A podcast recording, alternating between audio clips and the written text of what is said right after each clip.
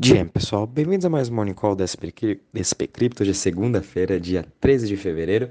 E a gente começando a semana com uma leve alta no mercado de cripto, subindo 0,23%. Quando a gente já compara com os mercados globais, a gente está vendo o S&P 500, o futuro do S&P 500 caindo 0,16%. Europa também abrindo já no negativo, e Ásia encerrando o dia no negativo. Né? Tudo isso vem aí de uma semana bem cheia de dados econômicos, principalmente vindo da inflação nos Estados Unidos. A gente também vai ter dados de inflação de outros países como na Europa. É, mas mesmo assim, o mais importante é nos Estados Unidos. A expectativa é que venha em 5,5, aliás, 6,5%.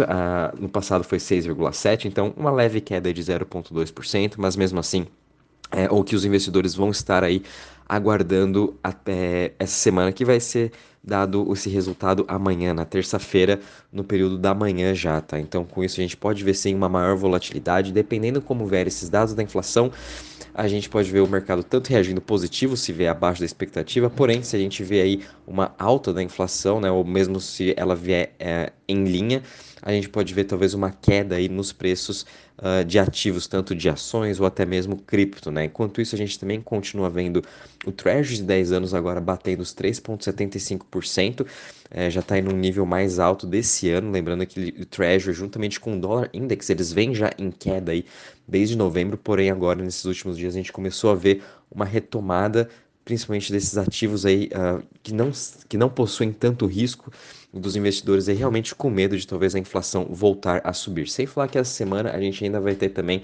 falas de membros dos, dos presidentes dos bancos centrais, tanto nos Estados Unidos quanto na Europa, então a gente pode ver sim uma maior volatilidade, igual a gente teve na semana passada. Vindo agora um pouco aqui para a cripto, então a gente está vendo o Bitcoin hoje subindo 0,34% a 21.860, Ethereum caindo 0,44% a 1.523, BNB subindo 2,39% a 312 dólares, Ripple caindo 1,19% a 0,37, Cardano caindo 0,53% a 0,36, Dogecoin subindo 2,87% a 0,08 e Polygon caindo em 2,88% a 1,22. Já em relação às maiores altas das últimas 24 horas, a gente está vendo o Binary X subindo 19,91%, 19 seguido de Render Token subindo 13,53% e Zilliqa subindo 13,14%. Já em relação às maiores quedas nas últimas 24 horas, a gente está vendo aí Edera caindo 12,33%, seguido de Frax Shares caindo 10,22% e Optimus caindo 8,60%. Já em relação à parte do Crypto Fear Index, né, depois de a gente ter passado também um final de semana bem tranquilo, quase sem nenhuma volatilidade, os preços relativamente estáveis, a gente ainda está aqui num neutro com 48 pontos. É, lembrando que a gente uh, estava praticamente 2022 in, inteiro, né, é, variando de Extreme Fear para Fear, e quando entrou aí janeiro, a gente realmente teve uma excelente alta de todos os preços, o mercado todo voltou aí com greed, né, voltou para a ganância, e agora a gente está vendo os preços recuando um pouco, né? O pessoal realizando um pouco do seu lucro, então voltando para um sentimento um pouco mais neutro, sem falar que a gente teve umas notícias no final da semana passada, na quinta-feira mais especificamente, e também ontem, uh, sobre a CVM americana, a SEC, né, agora uh, abrindo uma ação contra a Kraken em relação à sua parte de stakings, e ontem a gente também viu em notícia que a SEC, né, também agora vai estar tá investigando a Paxos pela emissão da stablecoin BUSD, que é a stablecoin da Binance, falando que ela é, é uma security, né, como se fosse uma ação, o que é um absurdo isso acontecer. Eu vou estar tá comentando brevemente agora também com vocês sobre isso. Então, é, essas questões regulatórias aí vão estar um pouco mais no radar dos investidores, trazendo mais volatilidade para o mercado. Possivelmente a gente perca aqui um pouco desse, desse estado neutro que a gente está de sentimento e volte um pouco para o fear. Já em relação à parte de DeFi de Total Value Lock, né, o quanto que estão investidos nos protocolos de DeFi, a gente está tendo uma leve queda hoje, 0,76%. Relativamente à semana também, a gente foi praticamente no 0 a 0, estamos com um total de 76,08 bilhões, né? A gente ainda não conseguiu ultrapassar aqui o pré-FTX, que foi em torno dos 83, 85 bi, mas quem sabe aí, à medida que os investidores também voltam a fazer mais stakings e a gente tem mais novidades dos protocolos como Aave, Curve e até mesmo Maker que anunciaram aí novidades nas suas plataformas, a gente pode ver um apetite ao risco estar voltando. Já quando a gente analisa também em relação às chains, uh, todas elas aí estão também uh, um pouco mista quando a gente analisa as top 20 chains. É, a gente está vendo o Ethereum, Arbitrum, Avalanche com uma leve queda aí de, de 1 a 2%, com exceção de Optimus, que hoje está caindo 6%. Né? Isso aí é muito, eu já até esperava dessa parte do Optimus terem ter uma realização maior em seu TVL muito por conta que agora é, eles acabaram com o seu segundo airdrop para toda a comunidade, então as pessoas estão aí vendendo seus airdrops ou também retirando tudo que eles colocaram de liquidez uh, dentro dos protocolos de DeFi do Optimus. Então é isso que eu vou continuar acompanhando agora nas próximas semanas para ver se realmente essas, uh, os usuários né, vão, vão manter suas posições dentro do Optimus, se vão ficar dentro do seu ecossistema ou realmente eles só, fizer, eles só fizeram esse pump né, dentro do protocolo DeFi para receber o airdrop e agora vão estar migrando para Arbitrum, para Ethereum, para as outras chains, né, levando esse dinheiro junto com eles. Então vai ser interessante acompanhar para onde vai ter essa movimentação no mercado. Quando isso aconteceu lá em julho do ano passado, quando o Optimus fez esse seu primeiro airdrop, depois de um tempo a gente pôde ver todo o dinheiro entrando no Polygon, Arbitrum e até mesmo Ethereum naquela época. Então vamos acompanhar para onde que o dinheiro vai desta vez. Mas no geral a gente está vendo também uh, os top 20 chains aí com uma performance um pouco mais mista, né? E agora, vindo para a parte das notícias que eu acho bem importante comentar com vocês, para quem assistiu ontem o nosso radar semanal de cripto lá no canal da Top Game, a gente comentou bastante sobre a questão de regulamentação e o que os Estados Unidos vem fazendo.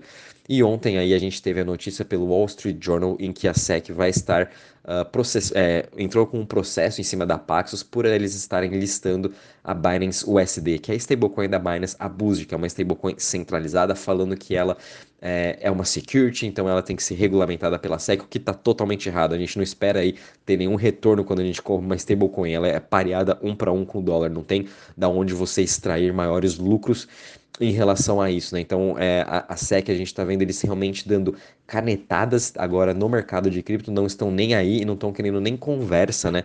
Com os emissores ou com ah, as pessoas representantes no mercado. Muito diferente do que a gente está vendo na Europa, na China mesmo, em Singapura, Coreia, entre outros países, agora eles estão tendo esse diálogo, eles estão até.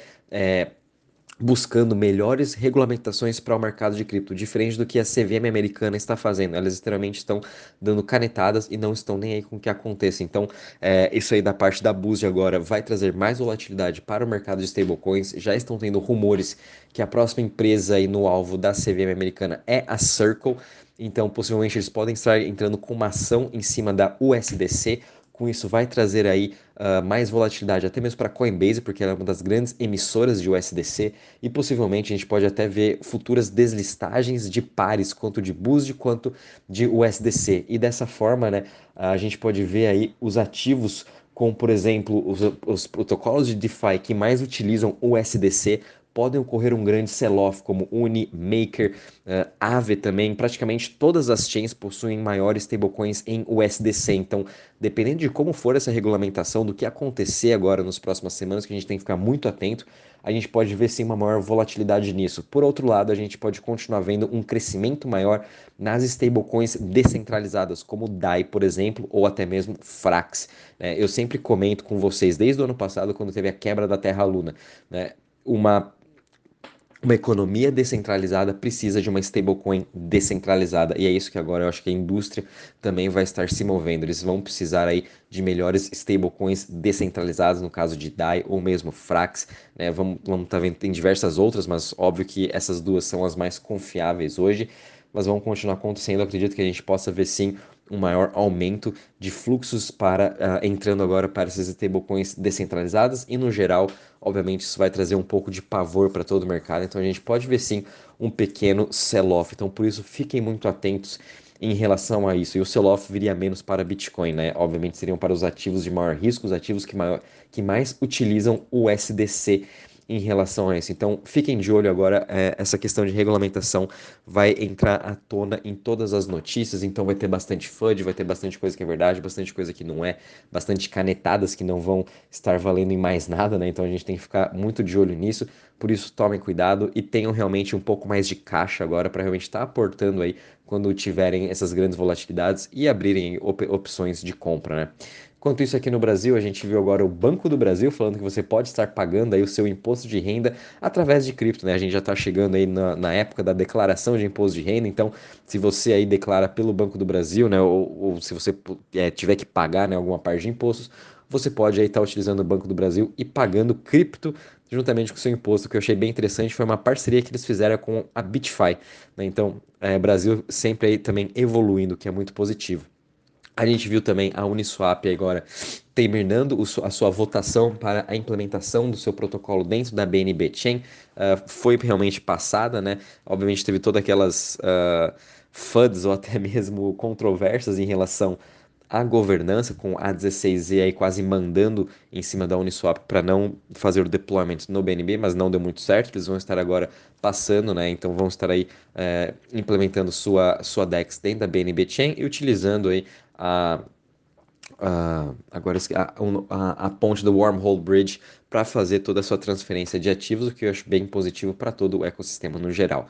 E finalizando também, a gente viu aqui mais um protocolo, o Clearpool, que acabou de escolher a Polygon Network para lançar a sua plataforma institucional de empréstimo, que eu achei muito interessante, vai se chamar Prime Platform, em que já vai ter até mesmo dentro dessa plataforma o KYC e o AML, que é como se fosse aí uh, a parte de cadastro dos usuários, né, que todas as instituições precisam ter um KYC e AML para que fazem parte também de toda a legislação, de todas as regras de qualquer instituição que opere no mercado de empréstimos. Então agora a gente está vendo o Clearpool já introduzindo isso diretamente no smart contract dentro da sua plataforma focada para investidores institucionais. Então acho isso muito positivo e é assim que também toda a indústria institucional vai estar entrando dentro do nosso mercado de cripto, através dessas grandes plataformas uh, descentralizadas de empréstimos que já possuem aí dentro do seu smart contract toda a parte de cadastro, toda a documentação que tem que ser aí uh, abrangida e tem que ser também controlado. Bom, pessoal, em relação às notícias é isso mesmo. Tomem muito cuidado com essa semana que amanhã são dados da inflação e também sem falar dessas notícias agora de regulamentação das stablecoins. Por isso, fiquem de olho. Qualquer novidade, aviso vocês. Um bom dia e bons trades a todos.